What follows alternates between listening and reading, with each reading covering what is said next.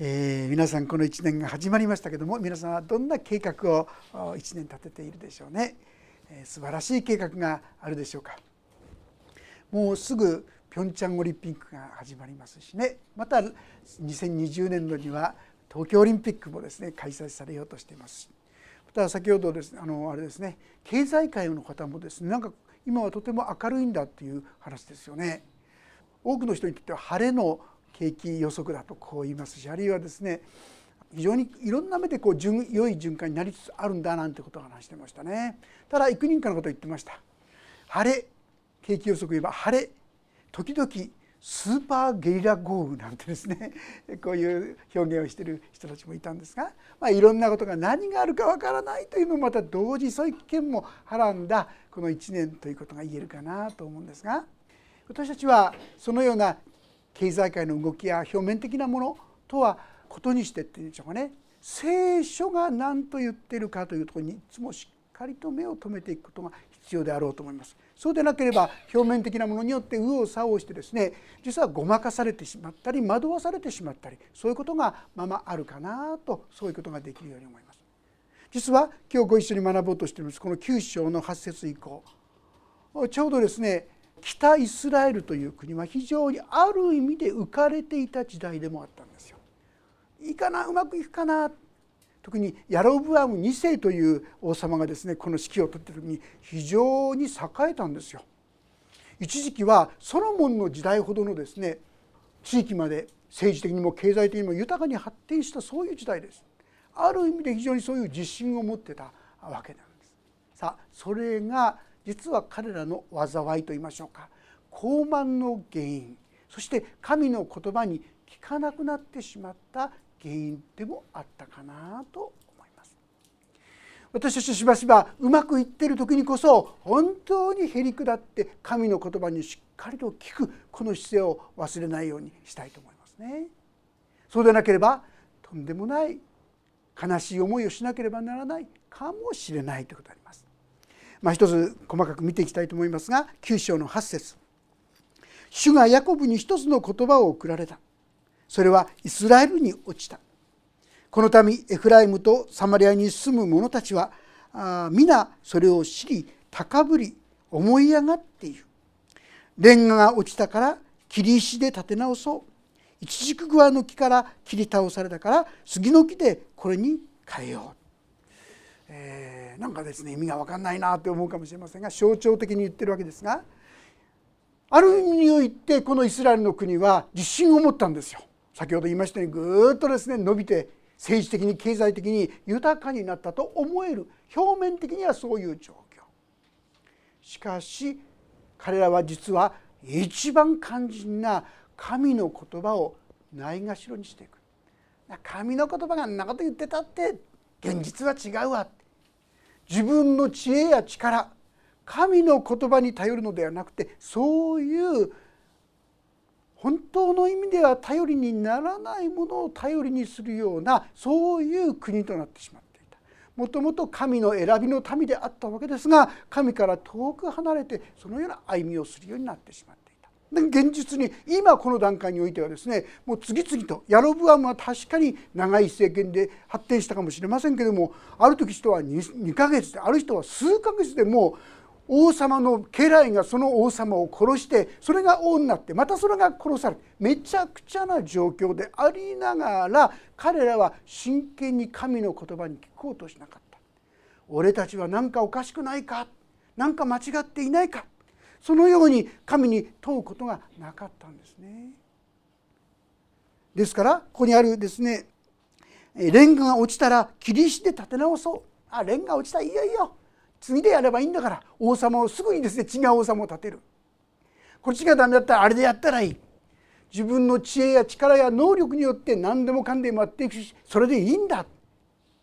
ある意味において間違った自信や自分の生き方をするようになってしまっていた。一軸グアの木が切り倒されたら杉の木でこれに変えよう。こんな思い上がった思い傲慢が彼らを支配するようになった。皆さん成功した時は気をつけましょうね。全てがうまくいっている時。そういう時に私たちは足をさらわれるんですよね。いろんなですね困難がある時には私たち結構一生懸命お祈りしてると思いませんか？ところがなんか全てがうまくいっちゃうとですねまあお祈りもそのうちすればいいやとかね 聖書も読まなくていいやとかねだんだんだんだん神様から遠く遠く離れていっていろんなことがあってもそのことを全然聞けなくなってしまう。神様は彼らに語ってたんですけども神様が語っているということすらも気づかない状態になってしまっていたということなんですね。そこで11節そこで主は列にあだする者たちをのし上がらせその敵たちを煽り立てる。東からはアラムが西からはペリシテ人がイスラエルを頬張って食らう。それでも身怒りはさらずなおも見ては伸ばされている。イスラエルの国はですねさまざまないろいろ困難に出会うんですよ。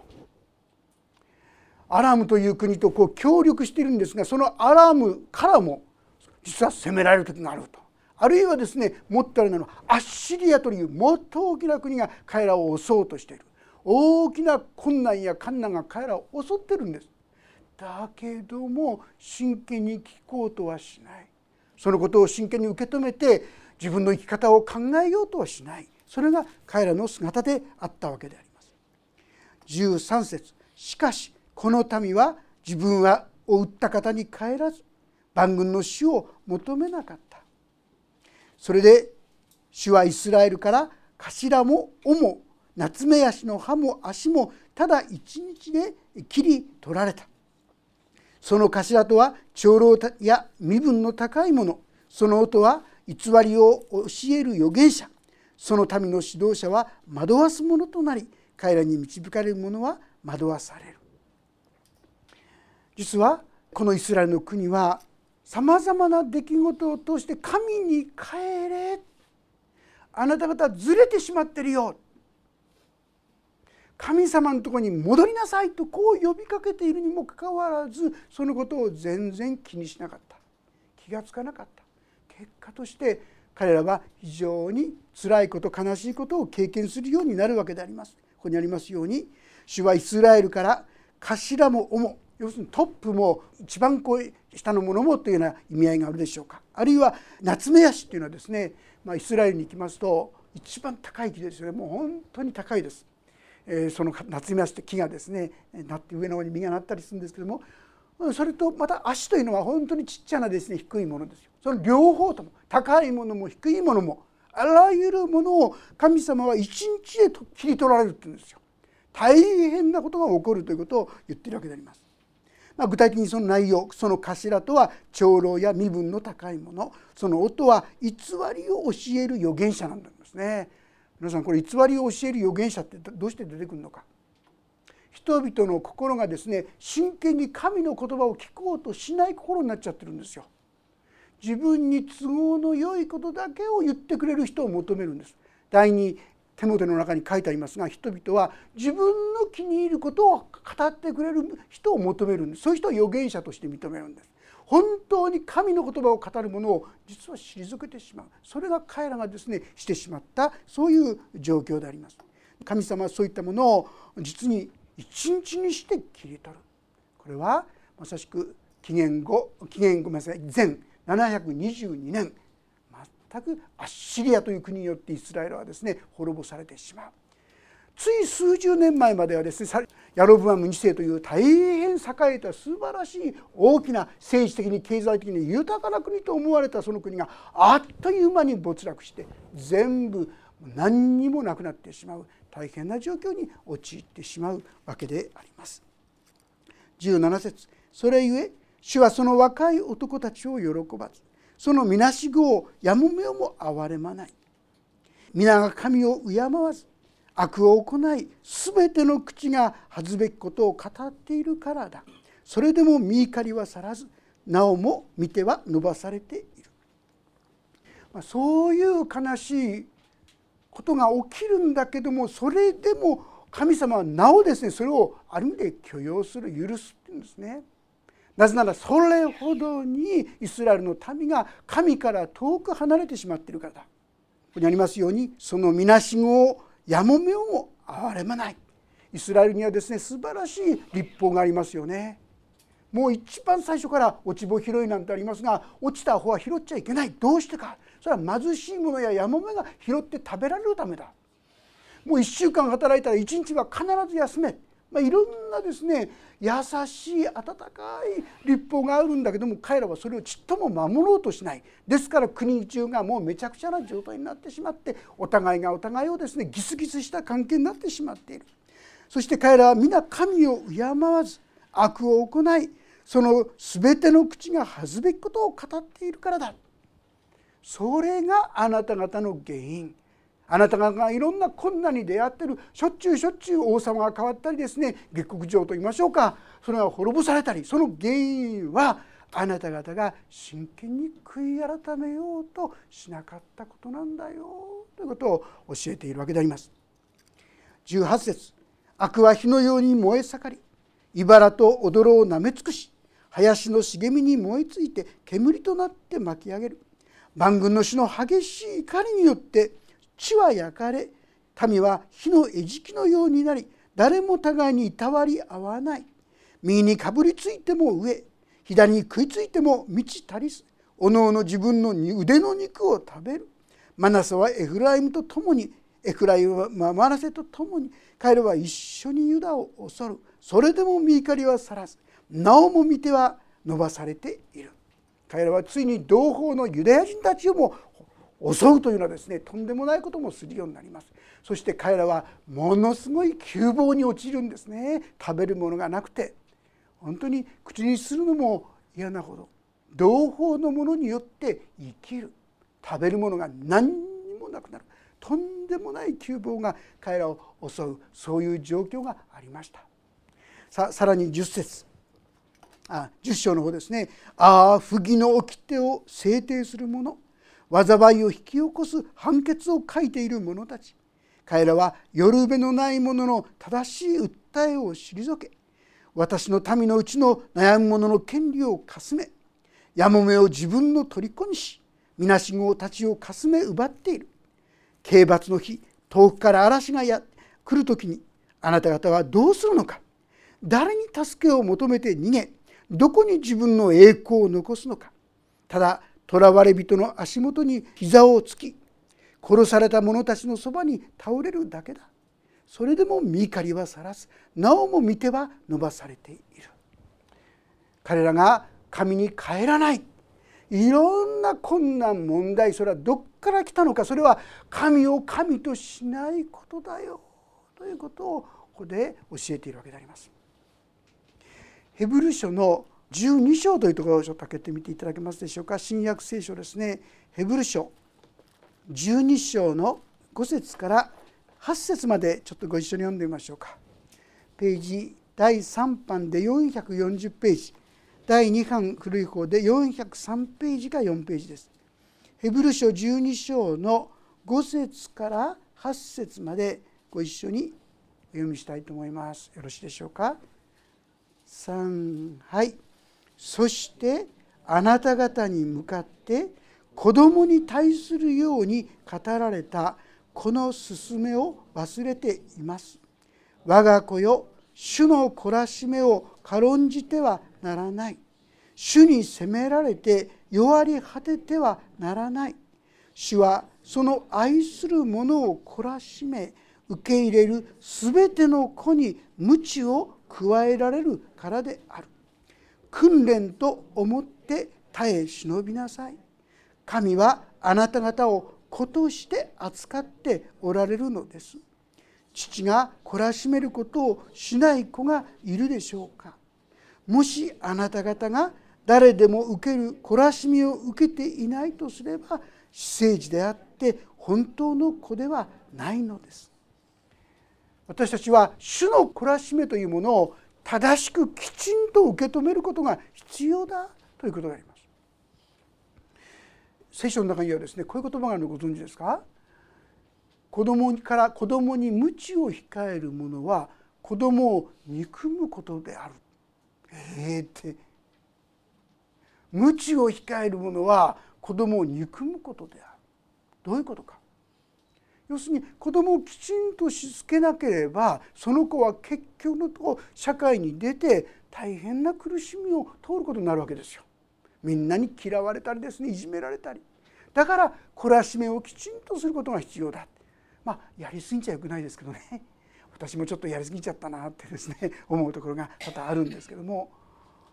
しかし主は懲らしめるんですよ。愛するものを懲らしめるんですよ。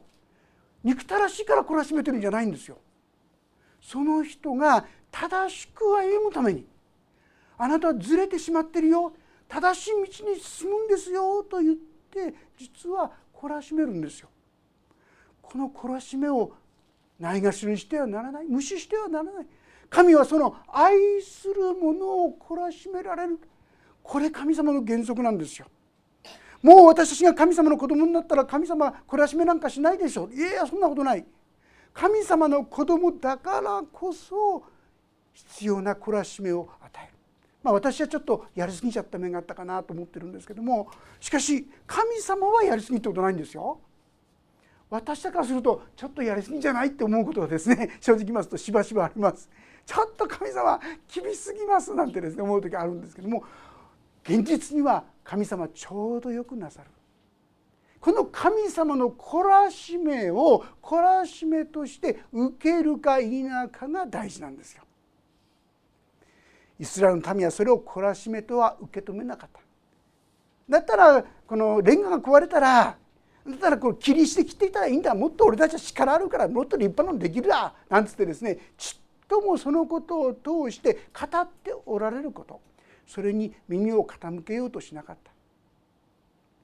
私たちは神様がいろんな出来事があります。嫌なことがある時に特に神様今このことは何を教えていますか？と祈ることが大切ですね。もと聞くことが大切ですね。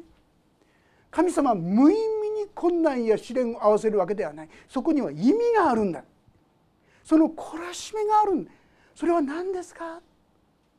もし彼らがそのことを聞いていたならばイスラエルの民はいくらでも変わっていくことができたんですが彼らはそのような警告いろんなことを通して警告を受けていたんですが残念ながらその時に聞こうとはしなかったんですよ。結果としてアラムから攻め込まれそして次にはアッシリアという民族にもう一本当に完膚なきまでにっていうような言葉がありますが本当にめちゃくちゃにさせされてしまった。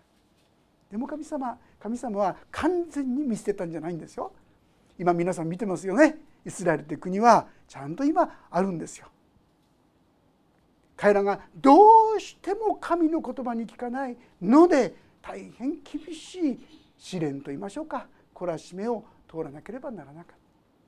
私たちそこまでいかないうちにですね神様に聞きたいものですね。ローマ人への手紙というのがありますがそこをちょっと開けてみましょう。ローマ人への手紙5章の9節というところをちょっと読ませていただきます。9節10節それではご一緒に読んでみましょう。ローマ人への手紙5章の9節10節です。新約聖書の296ページ第3版第2版で271ページ296か271ページです。5章の9節10節3はいですから今すでにキリストの血によって義と認められた私たちが彼によって神の怒りから救われるのはなおさらのことです。もし敵であった私たちが御子の死によって神と和解させられたのなら和解させられた私たちが彼の命によって救いに預かるのはなおさらのことです。私たちは今日も制裁しを行いますが私には十字架があるんですよ。十字架によって私の罪はたとえどんなにそれが汚れていても火のように赤くても雪のように白くなると宣言してくださっているんですよ。もし私たちが神様に立ち返っていくならまあ神様なんか関係ないよ適当にやっていけばなんとかなるんだよなんていうことことで言うならばとんでもない悲しみや痛みを通るかもしれません。このイスラエルがアッシリアによって滅ぼし尽くされたようにですね。でも私たちが本当に主のもとに帰ってくるならば主はいつでも十字架によって私たちを受け止めてくださるんです。ああこんな私のためにイエス様は死んでくださった。このことに立ち返ってくる時にたとえその罪が火のように赤くても雪のようにしてくださる。私はこの恵みの道に共に歩むこと。神様はこれを願ってらっしゃるんだということをぜひしっかりと心に覚えていただけたらな。そう思うんですね。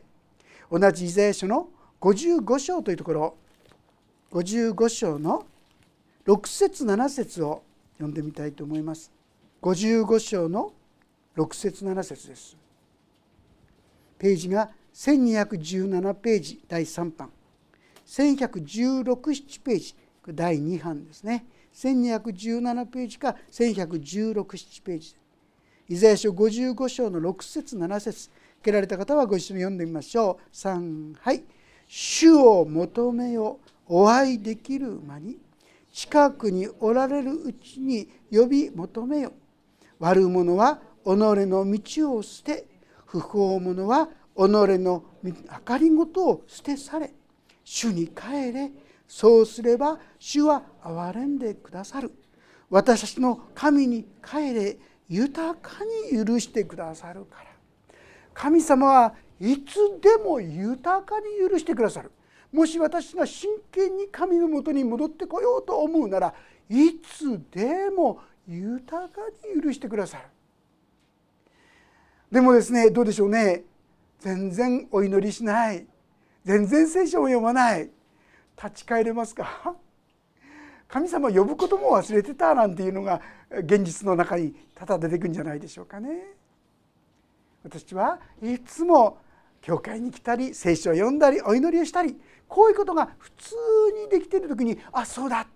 なんかずれてるな。神様ごめんなさい。間違ってました。立ち返ってくることができるわけですよ。この道にいつもいつも歩みたいものですね。その時にこのイスラエルが陥ったほどのものには陥らない。イスラエルはそれでも先ほど言ったようにこのイスラエルの国はもう一度元あったとこに今やできているんですよ。完璧に捨て去ったんじゃない。そこまでいかないうちにでも私たちは立ち返っていきましょう。いろんな問題が起きてきた時に困難が起きてきた時に主の懲らしめを軽んじてはならない。先ほど読みましたね。主よあなたはこのことを通して何を教えているんですか？何を語っているんですか？教えてくださいと主に求めていきたいものです。その時に神様は豊かに許してくださり豊かな祝福をそこに置いてくださるということを体験していきたい。そのような一年とならせていきたい。そう思うのであります。もう一箇所イザヤ書30章の15節のところも読んでみたいんですがイザヤ書30章の15節。30章15節ですね。ページが1171ページ。あるいは1074ページ。イザヤ書30章15節。お開きになった方はご一緒に読んでみましょう。3はい。神である主イスラエルの聖なる方はこう仰せられる。立ち返って静かにすればあなた方は救われ。落ち着いて信頼すればあなた方は力を得る。しかしあなた方はこれを望まなかった。立ち返って静かにすればあなた方は救われる。皆さん神様はこう言ってくださってるんですよ。私ができることはああ神様。困難があった時苦しみがあった時問題があった時にああ神様どうしたらいいんでしょうかと。まず神様のとこに帰ってくること。神様に祈ること。そして御言葉に聞くこと。その時にあなた方は落ち着いて信頼すればあなた方は力を得る。神の言葉に信頼する時に力をいただくんです動き回るんじゃないんです神の前にまず自らが静まることそして神様がどんな方だったか皆さん私たちにとってはとてつもないこととかねとんでもないことと思うことも神様には別にどうってことないことでしょう。神様にはそんなことは朝飯前って言葉ありますが何でもない難しくないことですよ。神様の前に立ち返ってくる時にあそうだったってすぐにその信仰がよみがえってくるでしょう。そしてこの方にこの問題もお任せしよう。助けてもらおう。そんな信仰が湧き出てくると思います。立ち返って静かにすること。落ち着いてその神の言葉に信頼していく。これが今年1年私たちですね目指すべきことではないでしょうか。でも最後の言葉ちょっと気になりますね。しかしあなた方はこれを望まなかったとあります。どうでしょう？私はどっちを望んでるんですか？動き回って右往左往して神様なんかじゃない。もうそんなこと言ってらんない。と動き回ることでしょうか？それとも神の前に静まって祈ってその神の言葉に信頼していくことでしょうか？神様いつからどんなところからでも立ち返れって言ってるんですよ。もうこんなに離れちゃった自分はダメだ。そう思うでしょうか？そんなことない。いつどこからでも立ち返る時に神はそこに祝福を置いてくださる。森永太一郎さんって方ご存知でしょうかね。いわゆる今森永製菓ってあるでしょ。あの創業者ですよ。彼は実はクリスチャンだったんですよ。もともとはかなりのですねこの事業家だったうちですがお父さんがですね大変な借金を作ってで亡くなってしまってお母さんは再婚して、まあ、若くして6歳7歳だったでしょうか。彼は孤児になってしまって親戚をたらい回しされたりしながらですね、えある時時期を売るそういう働きしてたんですが思いついてアメリカに渡ったんですね。でアメリカで売ろうとしたんですが結局英語もあんまりできませんと二足三門でもどうしようもないもう踏んでかれてですねベンチの中に横立ってたら人の女性が来て60代なんか来て「どうぞ」って言ってくれたのがキャンディーだったそうですね。思わず「うまい!」って言ったんだそうですね。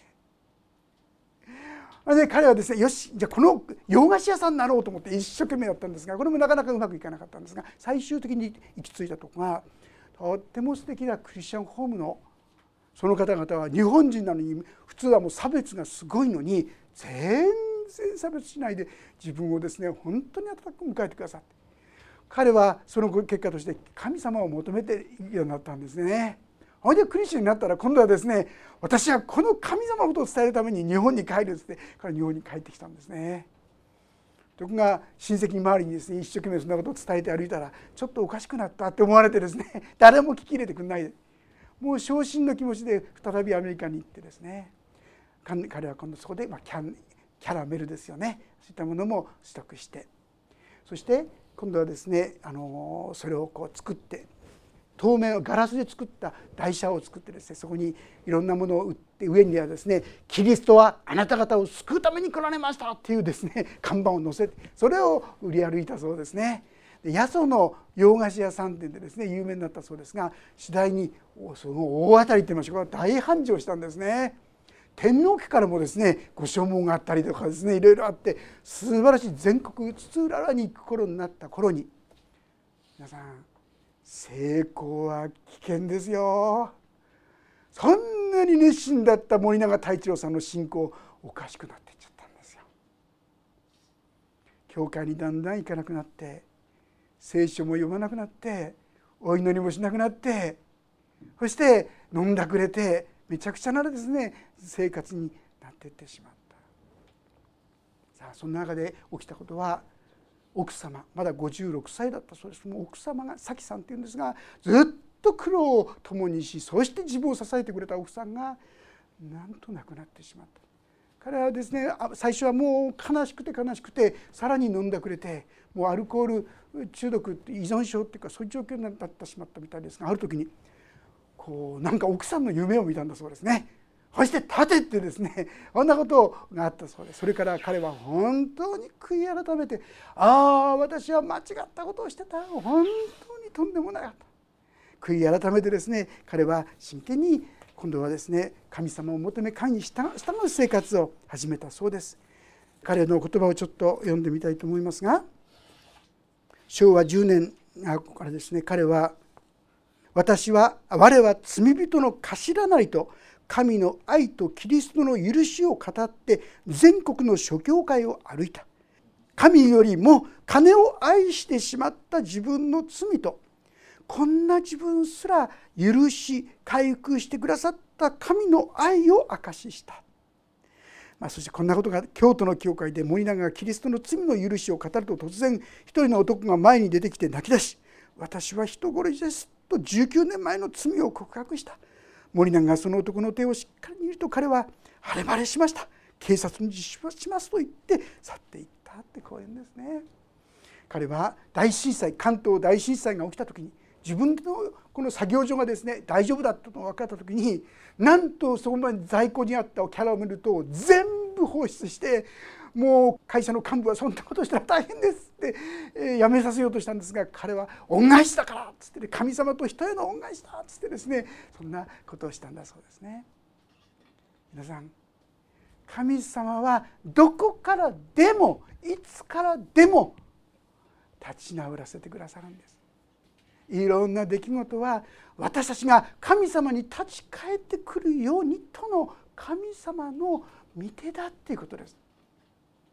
もう彼らはどうしようかアッシリアが攻めてくるもう彼らはですね救いようがないとこれが10章の4節までの言葉ですよ。彼らはいざという時に神に頼らなかったんですよ。自分の知恵と才覚に頼ったんです。ああレンガが壊れただったら切り石でやったらいいや。ああグアの木がダメになった杉の木にしたらばいいわ。彼らは神にこそ変えるべきだったんです。でも私たちもしばしば同じことをしているんじゃないでしょうかね。主よと。本当に今悲しいです。辛いです。何から始めてもいいんですよ。皆さん。あるいはごめんなさいからも始めてもいいでしょう。立ち返れ。これが聖書の教えです。主は豊かに許してくださるから。立ち返って静かにすればあなた方は救われ。落ち着いて信頼すればあなた方は力を得る。どうぞこの御言葉にしっかりと立って神様の恵みをもっともっと豊かに味わっていく。この1年とさせていただけたらと思います。お祈りをいたします。恵みの神様私たちは御言葉を聞いていてもあるいはさまざまな良き経験をしていてもいつの間にか神様あなたから遠く離れて聖書も読まず祈りもしない。自分勝手なことばかりする。平気で罪を犯す。そういうふうになってしまう。愚かな者たちでございます。でもしよあなたはいつでもどこからでも立ち返れと言ってくださることありがとうございます。豊かに許してくださるからと。たとえあなた方の罪が火のように赤くても雪のように白くしてくださると。神様どうかいつもいつもそのあなたの恵みにすがりとうございます。あなたの許しとあなたの恵みの中にこの一年も歩ませてください。主よずれている時にあなたのその御声を聞くことができて立ち返ることができるように助けてください。私の心がそしてあなたにある平安と喜びと希望をもう一度取り戻しそこに歩むことができるものとならせてくださるようにお願いします。主の祝福が豊かに豊かにこの一年お一人一人のうちにありますようにお願いをします一切を見てに委ねます主イエスキリストの皆によって祈ります。